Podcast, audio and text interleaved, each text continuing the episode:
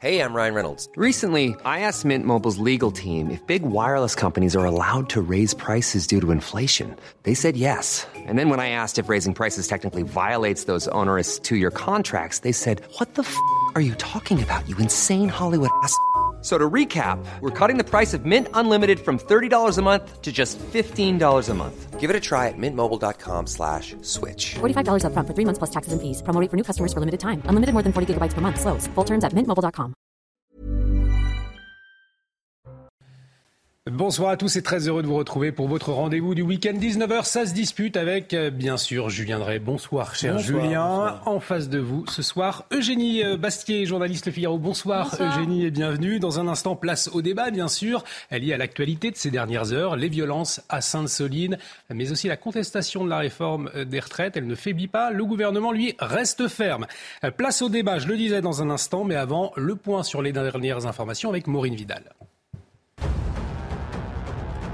Elle porte plainte après avoir reçu une lettre de menace. Yael Braun-Pivet, présidente de l'Assemblée nationale, a été la cible d'une lettre contenant notamment des propos antisémites. Selon elle, ce courrier présente la même écriture que ceux reçus récemment par deux autres élus des Yvelines, Aurore Berger et Marie Lebec. Selon le décompte des services du Palais Bourbon, depuis le début de la mandature, 61 parlementaires ont subi des violences, que ce soit au sein de leur permanence, par courrier ou sur les réseaux sociaux. Dans les Vosges, un gendarme a tiré sur un homme qui était muni d'un couteau ce vendredi soir. Ce dernier, ivre, aurait tenté de blesser le militaire. Le procureur a précisé qu'il est actuellement hospitalisé et son pronostic vital n'est pas engagé.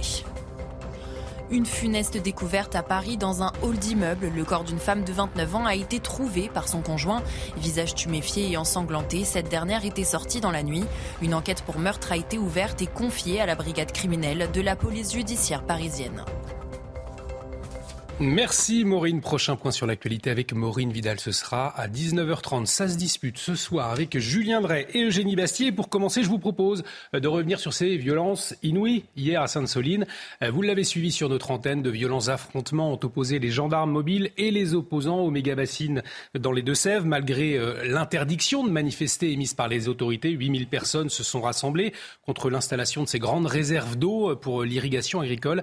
Parmi elles, un milieu d'activistes ultra-violents d'extrême gauche. Et aujourd'hui, le pronostic vital d'un manifestant est engagé. 28 gendarmes blessés, dont deux hospitalisés hier en état d'urgence absolue. Euh, Avant d'en parler, je vous propose de regarder cette séquence filmée par un gendarme depuis euh, son camion. C'était donc hier après-midi. Et vous allez le voir, ces images, eh bien, elles sont très impressionnantes.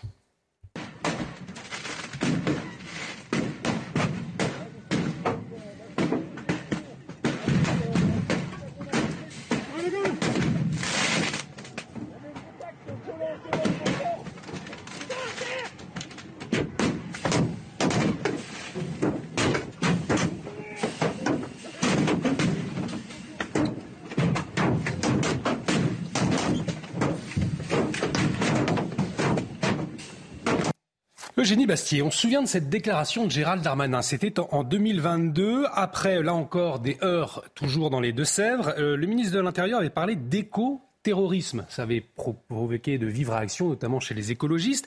Est-ce qu'après les images que l'on vient de voir, euh, vous parleriez ce soir effectivement d'éco-terrorisme Terrorisme, est-ce que le, le terme est adapté selon vous? Alors moi, j'aime pas ce terme parce que je n'aime pas qu'on qu'on emploie un peu les, les mots à tort et à travers, euh, qu'on parle de terrorisme. Euh, Enfin, c'est comme le mot guerre qu'on a utilisé pendant le Covid. Je trouve que les mots ont un sens et ils sont appliqués à un contexte bien précis. Cela dit, je suis euh, évidemment, euh, il y, a, il y a un vrai, véritable problème de violence extrême, radicale, et je ne mets pas à égalité et sur le même plan la violence de l'État, la violence des policiers et la violence des manifestants euh, radicalisés et même des, enfin, des militants. Parce que d'un côté, il y a une violence, euh, il y a, il y a une violence qui est légitime, la violence de l'État, euh, et de l'autre, il y a une violence qui est illégitime. Et ça, il faut le rappeler. Et il y a une violence qui, quand, quand les manifestants, eux, cherchent à tuer des policiers, L'inverse, ce n'est pas vrai. Les, manifest- les, les policiers cherchent à éviter de tuer des manifestants en répondant. C'est quand même pas la même chose. Alors oui, il y a des dérapages, on en a vu. Oui, il y a des, il y a des bavures inadmissibles. Il faut certainement y remédier, mais, il, y a, un processus d'enquête. Vous voyez bien qu'à chaque fois qu'il y a une bavure, l'IGPN est saisi. Euh, il y a la première ministre a rappelé euh, que les forces de l'ordre les a rappelés à l'ordre.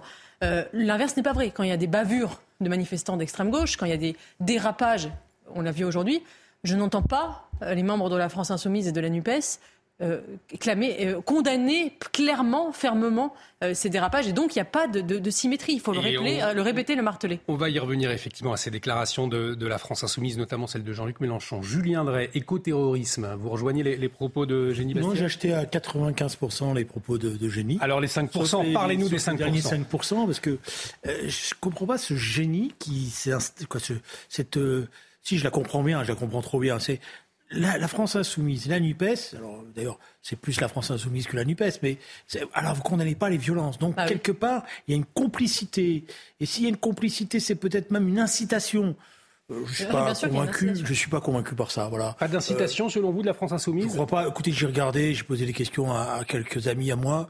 Euh, les députés de la France insoumise n'étaient pas en première ligne en train de lancer des cocktails Molotov hein, ah, hier. Bon, euh, ils ont même essayé. Euh, les, les, députés qui étaient là, les élus, ils ont même essayé de faire barrage, de faire des, une chaîne pour euh, empêcher justement les gens d'y aller. Ils ont même été gazés très durement. Voilà. Alors après, il y a une analyse de pourquoi tout ça se passe, euh, euh, pourquoi, euh, comment ça s'est déroulé, parce que moi, je sais pas, mais franchement, je regarde les images, et plus je regarde les images, je les ai regardées, moi, je suis pas un, génie du maintien de l'ordre, mais il y a des trucs qui vont pas. On va en parler tout à l'heure, mais ça vous a choqué la présence de, ces élus justement à Sainte-Soline hier, Eugénie Bastier. On le rappelle, la manifestation, elle était interdite. Hein. Bien sûr que c'est choquant et je, pense qu'il y a une complaisance qui va au-delà même de la NUPES, une complaisance générale pour la violence d'extrême gauche dans notre pays. Quand on voit euh, à quel point on, euh, quand, il y a, le moindre dérapage d'un groupuscule d'extrême droite, euh, tout de suite il est dissous, etc. Quand on dissout un groupuscule d'extrême droite, la, réponse qui suit, c'est on, dissout en parallèle un, collectif d'extrême gauche et vice versa. Mais il n'y a pas, on ne traite pas les, choses sur, le, même plan. quand je pense, il y a dix ans, la manif pour tous, il y avait eu un million de manifestants dans Paris le maire de Paris, de la Noé, avait demandé à la Manif pour tous de rembourser la pelouse du Champ de Mars parce qu'il l'avait abîmée. Vous vous rendez compte? Aujourd'hui, est-ce que vous entendez la mairie de Paris dire quoi que ce soit sur les 900 feux de poubelle qui ont été allumés euh, euh, jeudi dernier. Donc oui, il y a une complaisance de la part des, politiques et donc ça va même jusqu'à la mairie de Paris. Effectivement, ça, dépasse la Nupes. Euh, Madame Hidalgo ne fait rien pour, pour condamner la violence qui s'exerce dans sa propre capitale. Une complaisance. J'ai vu des propos encore dans la, dans la nuit, la fameuse nuit de, jeudi, où tous les élus de Paris ont condamné ce qui était en train de se passer. Bon, donc il y, a, mais si vous voulez, cette génuflexion que vous demandez en permanence, à vous, vous aussi, puisque vous y êtes mis là ce soir. Euh, à, la, fin, je vous dis honnêtement, elle, elle, moi franchement, elle m'énerve. C'est-à-dire autant gentiment, hein, je ne prenais pas ça euh, comme une agression, mais j'ai l'impression que vous êtes toujours en train de me suspecter, pas moi, mais les autres, de nous suspecter, vous, vous condamnez. De, suspecter quelque chose. Vous savez quoi? C'est ce qui s'est passé hier. C'est le meilleur service rendu au gouvernement. Ces actes de violence sont les meilleurs services rendus bah, Il faut le dire. Dans, ce cas-là, il faut que dans ce cas il faudrait que la Nupes le, oui, mais le réalise et le après, Si vous voulez, si vous voulez que, que j'aille jusqu'au bout, oui, je pense qu'il y a un débat Mm. au sein de la gauche aujourd'hui, où la gauche réformiste, républicaine, laïque euh, n'est pas assez, n'exerce pas assez son, autorité pour justement marginaliser les comportements extrêmement violents euh, qui existent et qui portent atteinte. Je veux dire, j'ai entendu encore M. Berger euh, tout ce week-end dire, ce sont les idiots utiles du gouvernement. Mm. Par la manière dont il, il, se comporte. Nous, on peut gagner là. On peut gagner parce qu'on a un mouvement qui, jusqu'à maintenant, a été pacifique, a été unitaire, a été même joyeux. Et là, ils sont en train de donner la plus mauvaise des images. Et d'ailleurs, si vous me permettez, et d'ailleurs, le gouvernement ne se gêne pas hein, euh, dans la matière. Pardon, je Tout le week-end, ils sont partis, euh, ils n'ont plus qu'une chose en tête. Hein. D'ailleurs, d'après moi, ils doivent la nuit, ils doivent avoir des, des, des, des, des nuits difficiles. On va en parler. On, va, partout. On va en parler. Julien Drey. On va écouter Gérald Darmanin, mais d'abord Eugénie sauf que, sauf que la violence paie. C'est ça que vous oubliez. La violence paie en politique, elle a payé. Même pendant le CPE, on s'en souvient, il y avait, il y avait eu des, débordements violents. Elle a payé euh, lors de la, du retrait de l'aéroport de Notre-Dame-des-Landes, euh, la ZAD, c'est parce qu'il y a eu des zadistes violents que le gouvernement a fini par céder.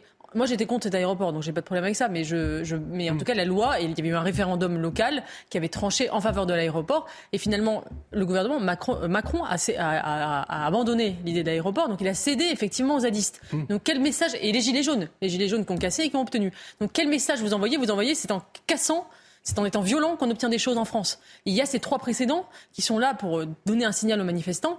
Bah, c'est vrai, si aujourd'hui le pouvoir tremble, non mais c'est ce qui explique les violences. C'est ce qui explique les violences d'hier, Julien Drey. Ce qui a payé, c'est pas, euh, si vous me permettez, il y a eu de la violence, mais ce qui a payé, ce qui a, ce qui a amené les gouvernements dans les exemples que vous avez cités à reculer, c'est parce que le mouvement était très fort contre le CPE, c'est pas les exactions, c'est qu'ils savaient plus comment s'en sortir parce qu'ils avaient un mouvement de la jeunesse qui était immense euh, dans les facs, dans les, dans les lycées, etc.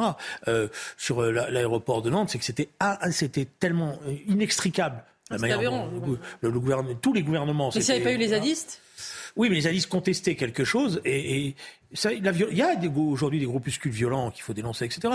Mais c'est pas le tout focaliser là-dessus et pas voir qu'il y a derrière d'énormes problèmes, c'est ça le danger. Alors justement, je vous propose euh, d'écouter Julien Leguet. Julien Leguet, c'est le porte-parole du collectif Bassine Non Merci, puisqu'on a euh, constaté que l'exécutif avait donc imputé ces violences à l'extrême gauche. De l'autre, des voix qui s'élèvent pour euh, dénoncer l'instrumentalisation de la violence par le gouvernement. Vous l'évoquiez d'ailleurs, Julien Drey, il y a un instant. Eh bien, c'est ce que pense également l'un des organisateurs de la manifestation à Sainte-Soline. Écoutez-le. Je crois que ce gouvernement euh, est, complètement dans cette logique-là d'instrumentaliser la violence tout en la déclenchant. Euh, on peut s'apercevoir qu'ils avaient préparé le terrain dans l'opinion. Euh, les déclarations, il va falloir les scruter attentivement, hein, de Macron au Conseil de l'Europe, de Fesneau, etc., qui annonçaient un scénario catastrophique. C'est pas le scénario que nous avions écrit. Hein. Alors, interrogation également du côté euh, du Rassemblement national. Vous allez voir ce tweet de Jordan Bardella.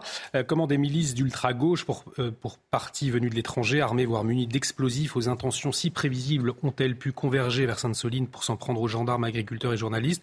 Ce gouvernement a perdu le contrôle. Alors, le, le gouvernement, Eugénie Bastier, il l'instrumentalise ou il a perdu le contrôle?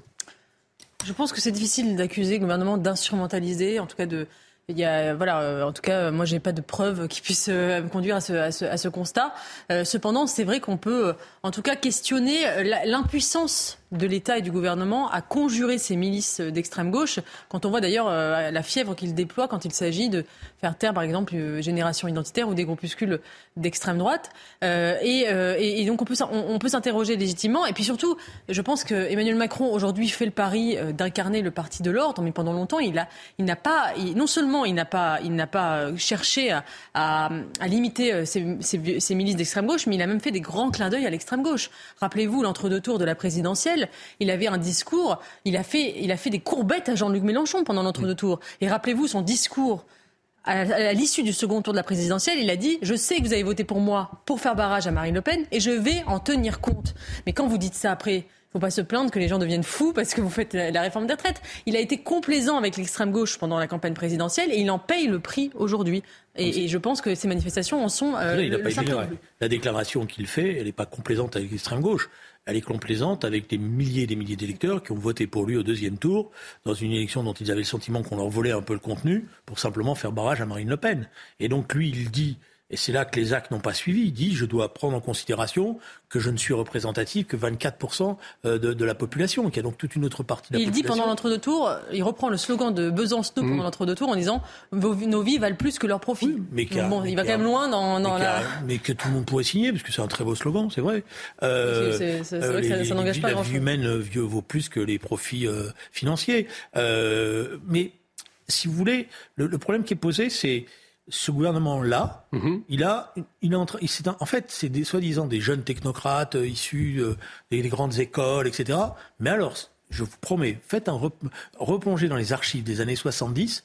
Ils n'ont rien à envier à ce qu'était M. Marcelin ou M. Poniatowski à l'époque. rappelez peut-être aux téléspectateurs, parce que je sais qu'ils étaient. Ça fait ancien combattant. Totalement ancien combattant. C'était les ministres de l'Intérieur de mm. l'époque et ils étaient obsédés par les gauchistes. Mais après, ils ont avoué eux-mêmes d'ailleurs que c'était une instrumentalisation pour eux, que c'était comme ça qu'ils voulaient, c'est très simple, affaiblir François Mitterrand. Après, on, voit, il y a des cycles politiques et euh, ils étaient peut-être obsédés par les gauchistes dans les années 70, mais les gauchistes étaient aussi très puissants dans les années 70. Exactement. Et aujourd'hui, il y a un retour aussi du gauchisme politique à travers des groupuscules, une, une, extrême gauche très organisée euh, de, de, autour des, de, de zadistes, de black bloc, de black bloc, de miliciens d'extrême gauche. Et euh, il y a cette violence qui est de retour aussi. Euh, Jean Julien vous pouvez pas le nier, qui, qui depuis à peu près dix ans, depuis la loi travail. je, je, je je ne suis pas convaincu que ce soit exactement la même chose. C'est vrai qu'il y a une, renaissance de la contestation radicale. Et la violence. Pour une part, cette contestation radicale qui va effectivement euh, euh, souvent exalter la violence comme moyen d'expression, elle est aussi le produit de la faiblesse de la gauche réformiste. C'est-à-dire quand la gauche réformiste n'est plus ce qu'elle est, c'est-à-dire qu'elle est capable de réformer la société, de faire avancer, de défendre un idéal, de défendre un projet, eh bien, effectivement, à ce moment-là, c'est comme, comme ça que s'est passé dans l'après 68. Hein. C'est Mitterrand qui, recréant le Parti socialiste, en faisant l'union de la gauche, va, j'en étais le produit, je dirais d'un certain point de vue, va amener tout le monde à réfléchir autrement. Eugénie vous. Oui, après, moi, je, je m'interroge quand même sur le lien entre la bassine de Sainte-Soline et la réforme des retraites. C'est-à-dire qu'à un moment, il y a une, on veut il y a une convergence, une convergence soi-disant idéologique, mais même, je dirais que c'est même incompatible. C'est-à-dire que on a d'un côté des écolos radicaux qui nous disent qu'il faut absolument euh, changer de système et qui veulent forcer les agriculteurs à changer de modèle très bien, modèle productiviste, mmh. etc. Euh, et donc, ils forcent une évolution à bout de bras et qui disent attention pour les générations futures, si on prolonge les courbes, ça ne peut pas durer. Regardez les sécheresses. Et de l'autre côté, quand il s'agit des retraites, quand on prolonge les courbes, les courbes, on voit bien que notre système ne tient pas. Et là, zéro réforme, il faut rester comme avant. Donc il y a, un, peu, à mon avis, une incompatibilité totale. et, une incompatibilité, c'est-à-dire que... Attendez, attendez, attendez, et je pense que notre système de retraite par, par, par, répartition, qui a été fondé à l'issue de la Seconde Guerre mondiale, ne fonctionne que s'il est accolé à un productivisme énorme et une croissance très très forte. Donc on ne peut pas être à la fois décroissant et vouloir la réforme des retraites à 60 ans, ça n'est pas possible. Si, parce qu'ils pensent justement que comme ils vont ralentir. Moi, je vais pas défendre. Moi, je suis pas. Euh, ralentir, il faut bien produire à un moment. Je, euh, je, suis pas. Si on, veut si on veut une retraite payée, une retraite aux gens, il faut de la production. et malheureusement. Enfin, je suis pas un partisan de la décro... je suis pas un partisan de la décroissance, mais on peut très bien imaginer un système qui se décarbonise, un système industriel qui se décarbonise et continue à produire, euh, peut-être même à produire autrement, parce que la question qui est posée, c'est aussi euh, mm. un certain nombre de choses qui sont produites qui ne servent à rien, qui, qui servent à rien ou qui sont inutiles ou qui sont les produits simplement d'une d'une surconsommation. Euh, bon, donc ça, c'est des choses qui sont en débat. Euh, la question des retraites, elle n'est pas là. Je dis la question, elle est que vous avez des gens qui, ont, qui vont être, ceux qui vont être le plus pénalisés par cette réforme sont ceux qui euh, sont, ont, eu le moins de chance d'un certain point de vue, parce qu'ils n'ont ils pas pu avoir, comme, comme beaucoup d'entre nous, la chance d'étudier, euh, d'avoir un travail agréable, euh, d'aller le matin en, en, en, sifflant, parce que voilà, c'est ceux qui, pour qui le travail est très dur et très pénible. Et vous avez toute une partie de la population qui a compris ça et qui a compris cette injustice. On, va y revenir euh, en, deuxième partie, euh, justement, à, ces euh, personnes qui sont assez français, qui, vont dans la rue. Est-ce qu'ils vont pouvoir être entendus? Qui sont-ils? Je distingue les militants d'extrême gauche qu'on a vus aujourd'hui et l'immense foule des Français qui sont contre la réforme bien, Bien évidemment. Deux débats que je distingue et je disais justement quel est le rapport entre ces deux mouvements? Et on va en parler en, deuxième partie, mais peut-être retour sur ces violences à Sainte-Soline, des violences à deux jours d'une dixième mobilisation contre la réforme des retraites. L'intersyndicale, on le sait, ne compte pas s'arrêter. Le prophète police Laurent Nunez a prévenu il y aura encore de fortes tensions. Et puisque selon l'expert en maintien de l'ordre et ancien général de la gendarmerie Bertrand Cavalier, vous l'évoquiez Eugénie Bastier, les radicaux de Paris eh bien, sont les mêmes qu'à Sainte-Soline. Écoutez-le. Il est établi qu'une partie de ceux qui ont participé à ces violences caractérisées viennent de Paris. Il y en a d'autres qui viennent également de Nantes, de Rennes. Il y a également toute une, tout un mouvement qui est ici de Notre-Dame-de-Lande qui s'est reconverti au travers mouvement soulèvement de la terre. Le mardi, de toute façon, euh, ces éléments ultras seront présents. Ils sont des opportunistes.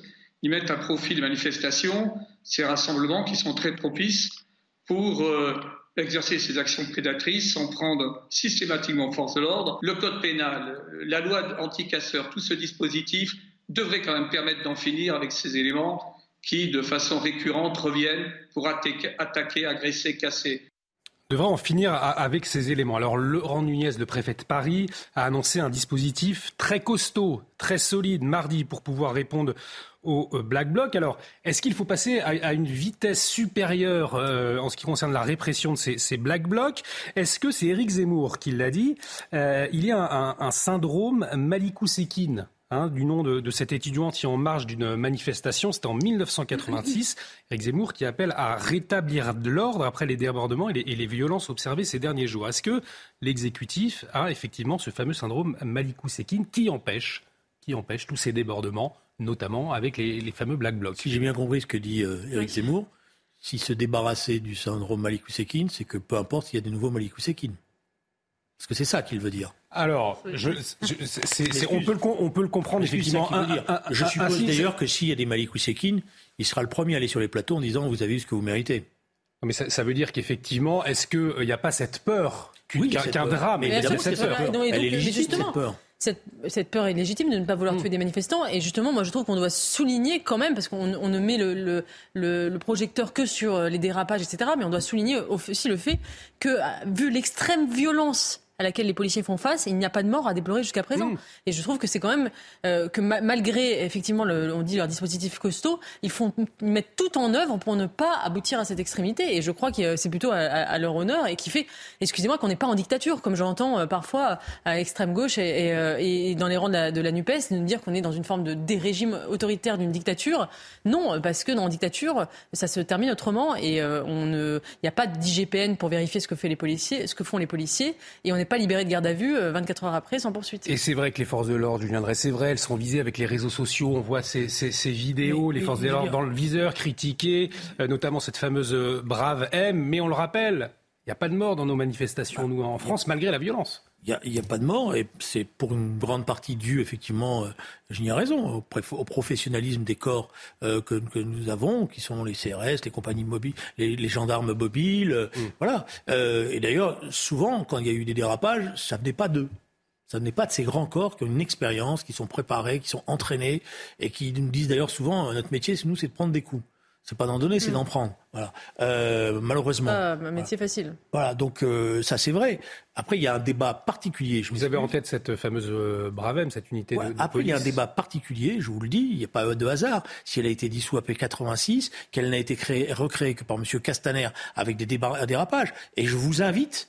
Si, si, vous voulez prendre le temps, à regarder comment ils interviennent. Et je pense que beaucoup de, de, de commandants de compagnies de CRS ou euh, de, de commandants de gendarmerie ne sont pas toujours très satisfaits de la manière dont ils interviennent et, des formes. Je ne crois pas à cette forme-là. Voilà, je, vous le dis. Euh, je pense que ça sert à, sert à rien. D'autant que la théorie qui sous-tend ça, et c'est une théorie très dangereuse, parce que la théorie qui sous-tend ça, c'est d'aller au contact. Et quand vous allez au contact, vous ne savez pas ce qui se passe. Mais aller au contact, justement, pour disperser très rapidement non, des petits non. groupes de, de, radicaux. Euh, si je ne m'abuse, si ça a été mis en place après les Gilets jaunes. Pendant les Gilets jaunes. Pendant les Gilets jaunes. Parce que c'était quelque chose. Pendant que... les Gilets jaunes, mais il y avait déjà eu énormément de dérapages pendant oui, les Gilets jaunes, mais... avant même que cette brave oui, existe. Mais non, mais il y en a eu moins après. Non, non, non, Donc, euh. Et la, la, théorie de, du maintien de l'ordre a évolué après les Gilets jaunes, et jusqu'à présent. Beaucoup d'observateurs jugeaient que c'était mieux qu'au que moment des Gilets jaunes.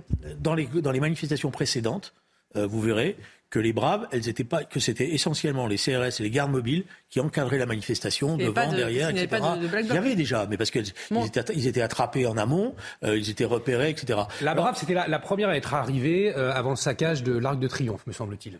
Non, la Brave, elle n'existait pas encore. Non, elle n'existait pas, pas, pas, encore. Et d'ailleurs, euh, sur l'Arc de Triomphe, on sait que c'était pas du tout. Euh, Justement, suite à ces, euh, ces la, la, Brave, elle a été créée pour répondre au fait que pendant les Gilets jaunes, on a mis, ce qui était la première fois, des brigades anticriminalité faire du service d'ordre. Mmh. D'où l'utilisation démesurée. C'était les, les, bacs, effectivement, qui étaient arrivés. D'où l'utilisation euh, démesurée euh, des euh, flashballs, d'où les dégâts humains considérables et, et terribles euh, qui ont été produits, d'où la radicalisation, etc. Moi, je, je, je, je le dis, peut-être que le Parlement s'en servira, parce que je sais qu'il y a un certain nombre de parlementaires, je ne suis pas convaincu du tout par euh, cette, cette nouvelle Moi, formule. Et je sais qu'il y a beaucoup de policiers qui pensent qu'ils euh, peuvent très bien faire autrement. Alors mais, après, mais en tout cas, il y a une attends, enquête, Eugénie Bassier, c'est vrai, qui a été ouverte par, par l'IGPN. On n'en sait rien pour on le verra. moment. Il faut laisser non, ça, c'est un comportement, ça, c'est sur un comportement particulier. Moi, je vous parle en général. Après, sur l'enquête, on va voir ce qui s'est passé, etc. Après, sur la manifestation de mardi, je pense qu'il faut que les organisations syndicales et la préfecture de police, quand elles préparent la manifestation, elles réfléchissent effectivement en amont à au ce parcours. type de situation et au parcours. Je pense que, quand, par exemple, les fins de manifestation, il faut donner des aires de dégagement. Il ne faut pas finir dans des culs de sac. Il faut regarder les parcours. Il faut faire qu'il n'y ait pas sur les parcours des dizaines et dizaines de chantiers avec voilà des poubelles. du matériel. Des poubelles.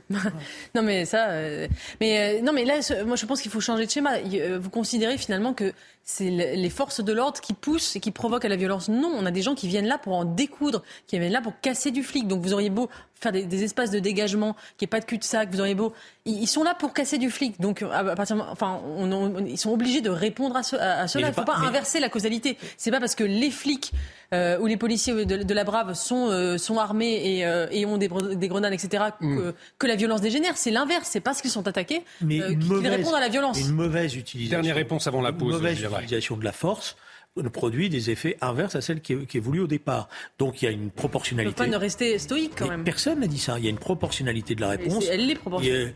Non, avec les braves, malheureusement, elle n'est pas proportionnelle souvent.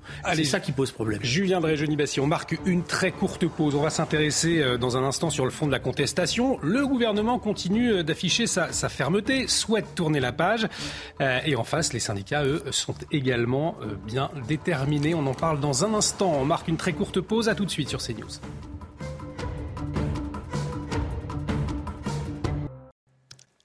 Et de retour sur le plateau de Ça se dispute. Bienvenue si vous nous rejoignez. On débat euh, ce soir avec Julien Drey et Eugénie euh, Bastier. Dans un instant, on va revenir sur la contestation attendue euh, mardi prochain et sur le gouvernement qui ne change pas de posture, qui reste ferme. Mais avant, le rappel des titres avec vous, Maureen Vidal.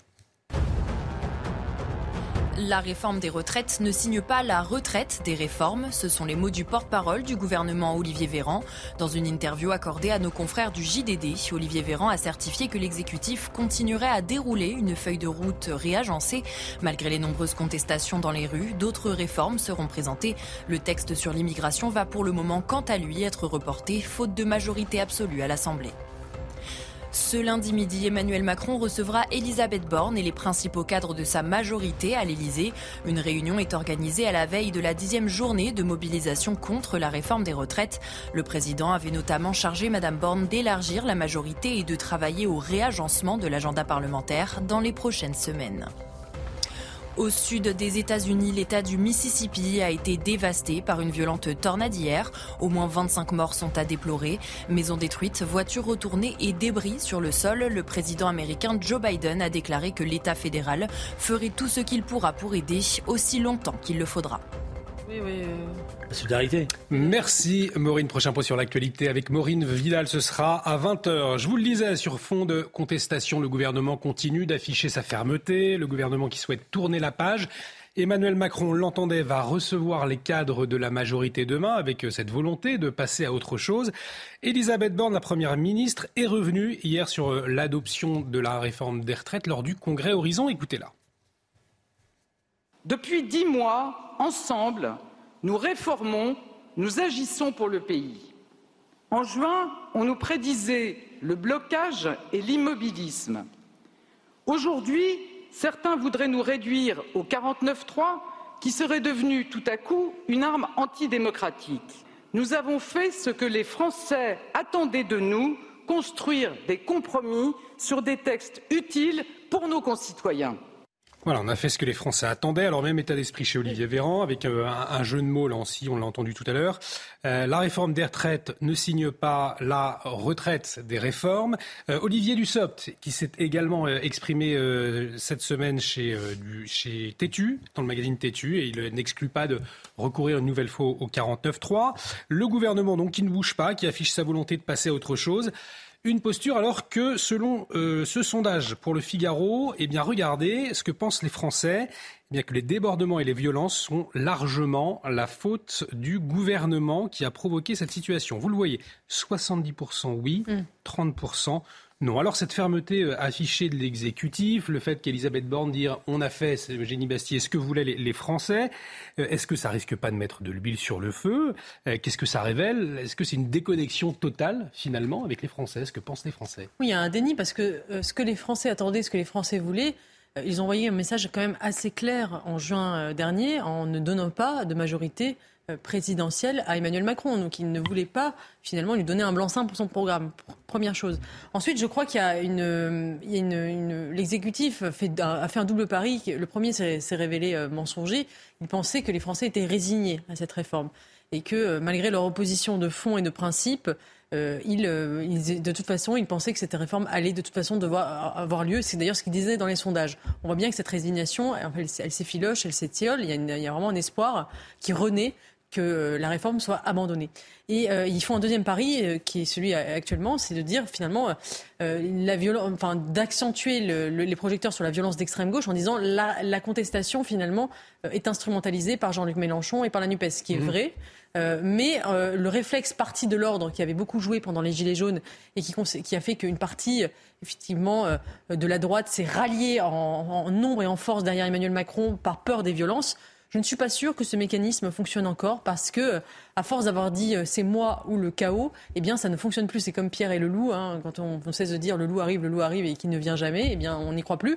Et moi ou le chaos, ça ne fonctionne plus. Et il y a toute une partie euh, de la droite qui, euh, dit bah, écoutez, euh, oui, Emmanuel Macron nous dit c'est le parti de l'ordre, mais il n'arrive pas à assurer l'ordre dans notre pays. Et donc je, je pense que ce, ce réflexe légitimiste est en voie d'épuisement. Moi ou le chaos, c'est terminé. Selon vous, les Français n'y croient plus, Julien Drey, comme l'expliquait Eugénie Bastier? Je pense que Julien a raison. Je pense que ça, ça ne marche pas. La ficelle est trop grosse. Par ailleurs, elle est trop grosse parce que la colère est profonde. Hmm. Voilà, c'est pas une colère superficielle, c'est pas une mauvaise humeur comme ça passagère.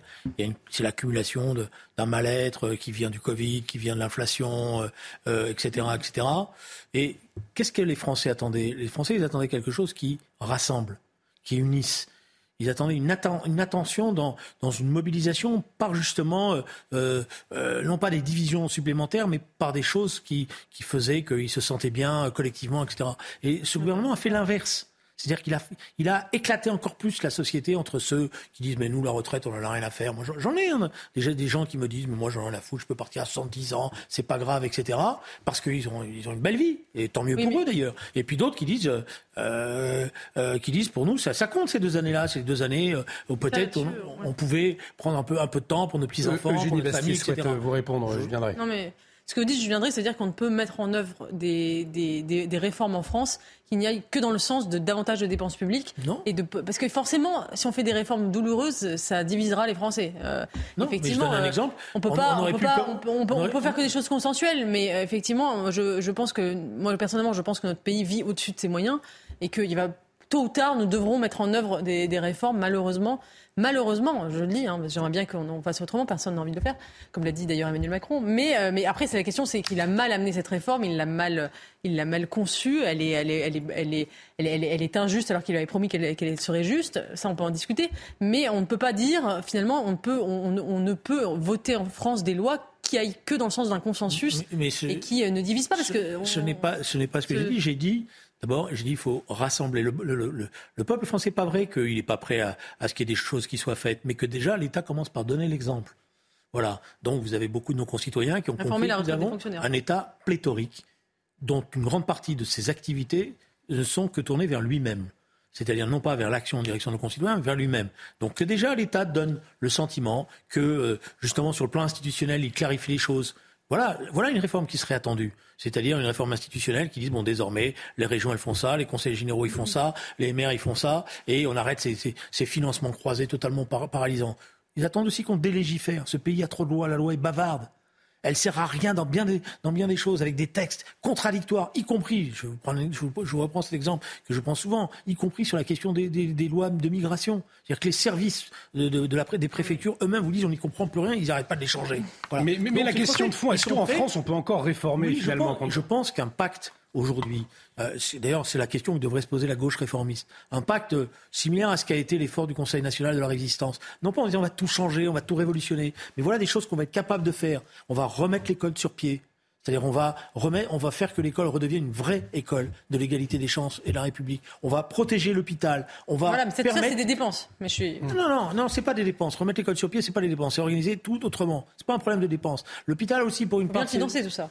Non, non, l'hôpital, fermez des ARS, vous allez avoir beaucoup d'argent pour pouvoir aller euh, euh, justement dans les hôpitaux, les hôpitaux publics. Sur, le, sur l'éducation nationale, c'est pareil. On peut, bon, on n'aura pas le temps d'en discuter, mais voilà. Donc c'est pas que des dépenses, c'est une restructuration et même y compris sur le plan industriel. Je veux dire, se donner des objectifs véritables parce que on est en retard, on a un vrai retard industriel.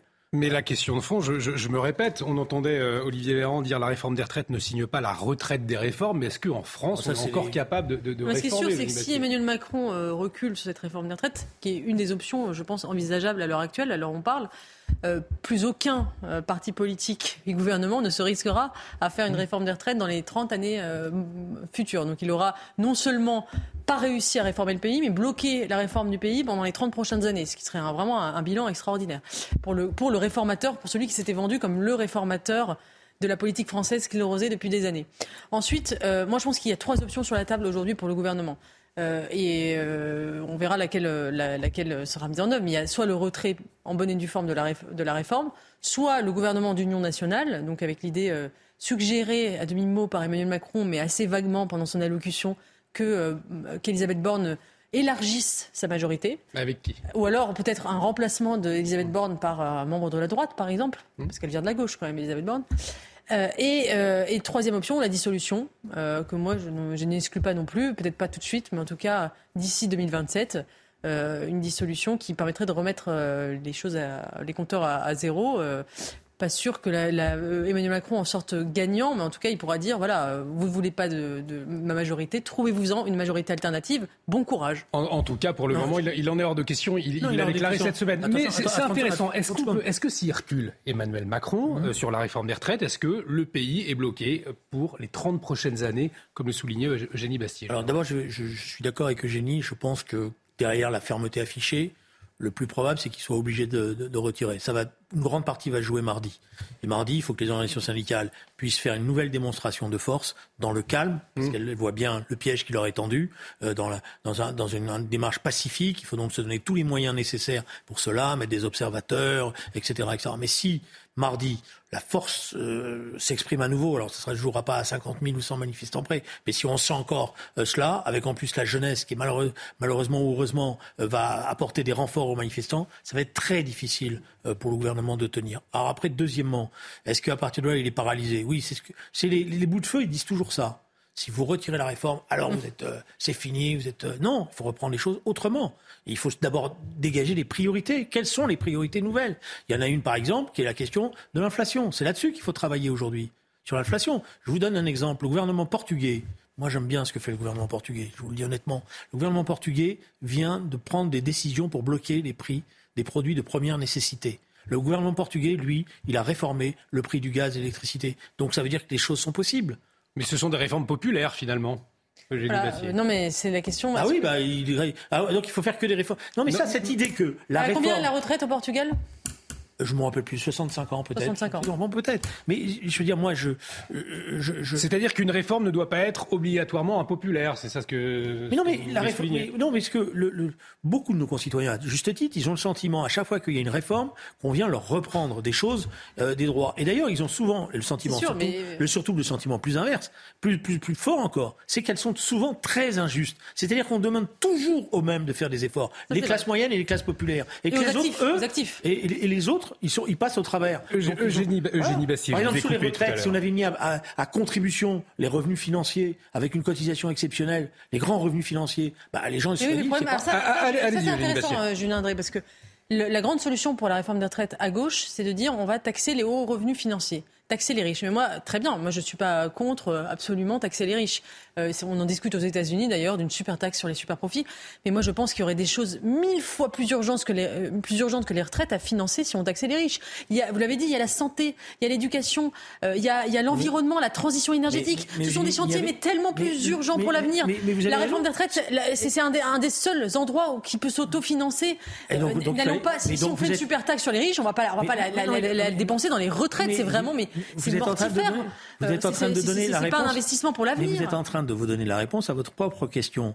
Vous, avouez vous-même que cette réforme des retraites, finalement, n'était pas urgente et qu'on aurait pu faire des réformes avant, qui auraient montré qu'il y avait une logique, euh, qu'une logique d'effort, d'effort partagé, etc. Après, on aurait pu ouvrir la discussion sur la réforme savez- des retraites, vous savez- etc. vous savez- Donc, vous voyez bien qu'ils ont mis la charrue avant les bœufs en essayant de faire un signe, parce que maintenant, tout le monde est d'accord, cette réforme des retraites n'avait qu'un but, rassurer les banques centrales. Je vous, européennes. je vous Mais propose. pourquoi les de- rassurer Parce qu'on est endetté. Allez-y, vous. Ah, D'accord, mais parce que Ah oui, mais oui, bon. mais parce qu'on a joué au Euh, matamor. vous verrez que si Jean-Luc Mélenchon arrive au pouvoir, il se mettra Non, à genoux non, devant non, les, non, les- non, les- non, les marchés non, financiers non, mais aussi bon, pour non, avoir mais- des prêts à, à taux. Il dit je vais On, pas. parle- je on va, on va je parler de la, dette. on va mais- parler de la légitimité de la rue après. Vous terminez, je viendrai. de La dynamique. Si la dynamique de l'économie française est positive, on Ah fait bah, des c'est prêts. avec la NUPES Quand elle n'est pas positive, parce qu'effectivement, elle représente ce que je vous ai dit, souvent des gabegies euh, qui sont euh, qui ne qui ne sont pas mis des des, réfo- des réformes qui ne sont pas faites. Voilà. Donc moi, je ne crois pas que nos concitoyens, j'insiste, sont euh, je dirais bloqués, cons- totalement conservateurs. Ils acceptent quand ils ont le sentiment que ça va dans le bon sens et que c'est partagé. Voilà. Et donc ça veut dire que ceux qui gouvernent, ils doivent d'abord réfléchir comme ça. On écoute Eugénie Bastier vous répondre et puis on parlera de la question de la légitimité la, de la rue. C'est normal de s'accrocher à un acquis social dans un monde en crise. On a l'impression que tout s'effondre. Il y a une désindustrialisation du pays. On demande effectivement aux actifs toujours euh, davantage d'efforts. Et c'est normal, en tout cas, c'est un réflexe légitime que de que de s'agripper à cet acquis social. Est-ce que c'est tenable? Je ne crois pas. Je ne crois pas parce que euh, nous, sommes nous avons un, système social euh, d'État-providence et, euh, qui, et une retraite qui ont été calculés, décidés dans des périodes de croissance extrême. Notre pays allait bien, notre pays avait une production sur son territoire, notre, nous n'étions pas encore engagés dans la mondialisation. Aujourd'hui, ce n'est plus du tout le cas. Alors, je suis, je suis d'accord avec vous, il faudrait, dans l'idéal, réindustrialiser le pays, réduire le chômage à zéro et ensuite faire la réforme des retraites, sauf que ça ne se décrète pas comme ça et que c'est ça qui est terrible, c'est que la, réforme de retraite, c'est ce qu'il y a de plus facile à faire. C'est beaucoup plus facile de faire la réforme de retraite que de réindustrialiser le pays. C'est ça qui est dramatique. Non, non, je suis pas d'accord avec vous. La réforme des retraites, elle n'a pas été faite par rapport à des besoins financiers. Elle a été faite, par, vous l'avez vous-même reconnu, par euh, des garanties qu'on voulait donner au marché, euh, au marché financier pour euh, essayer de ne pas emprunter trop cher.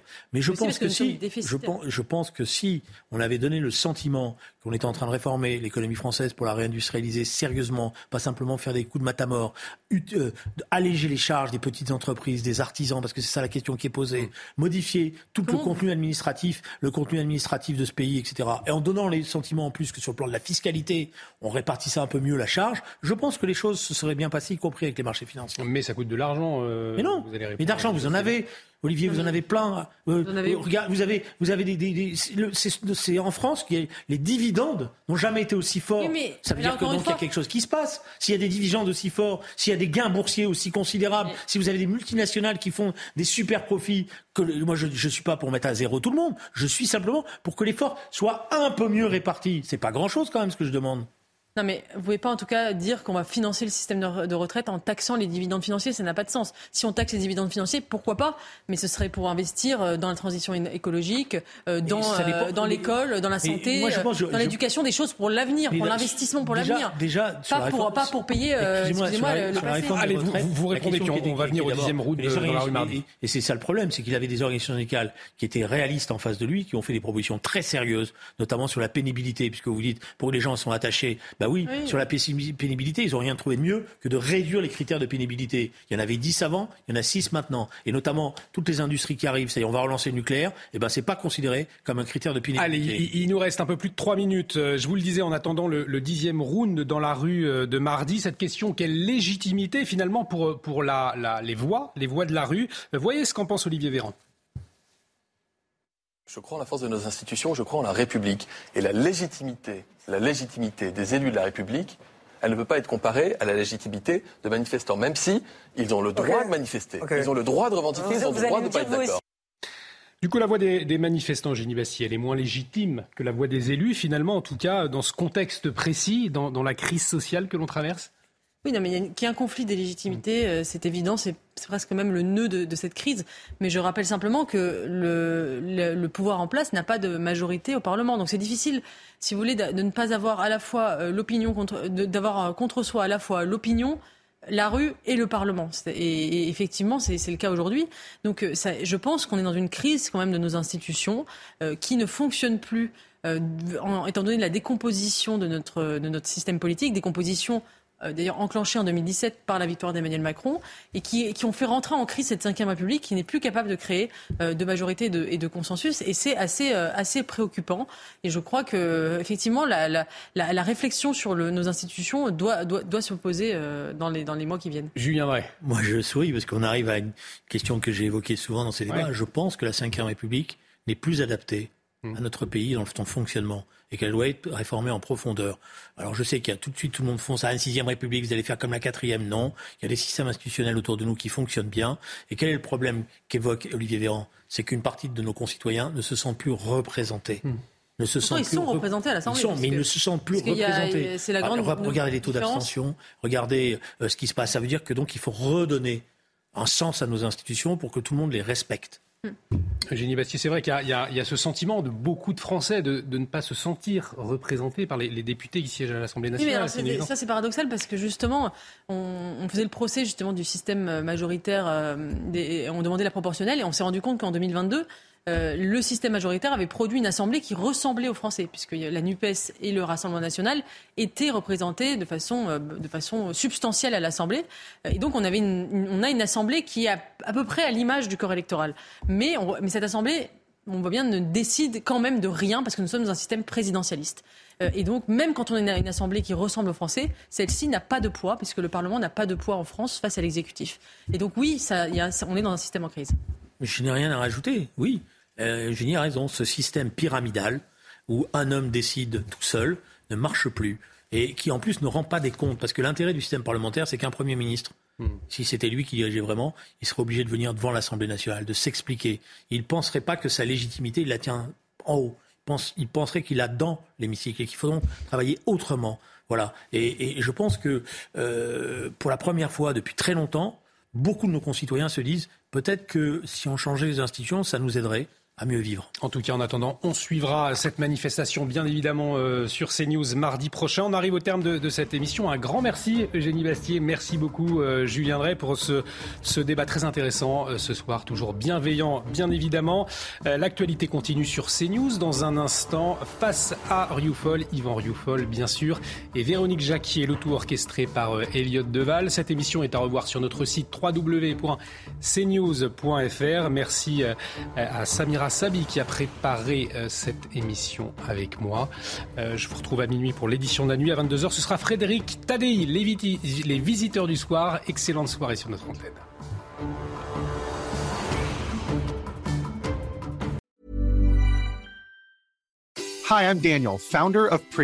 Cats and cat owners deserve better than any old-fashioned litter. That's why I teamed up with scientists and veterinarians to create Pretty Litter. Its innovative crystal formula has superior odor control and weighs up to 80% less than clay litter.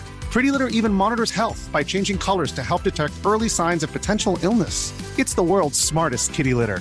Go to prettylitter.com and use code ACAST for 20% off your first order and a free cat toy. Terms and conditions apply. See site for details.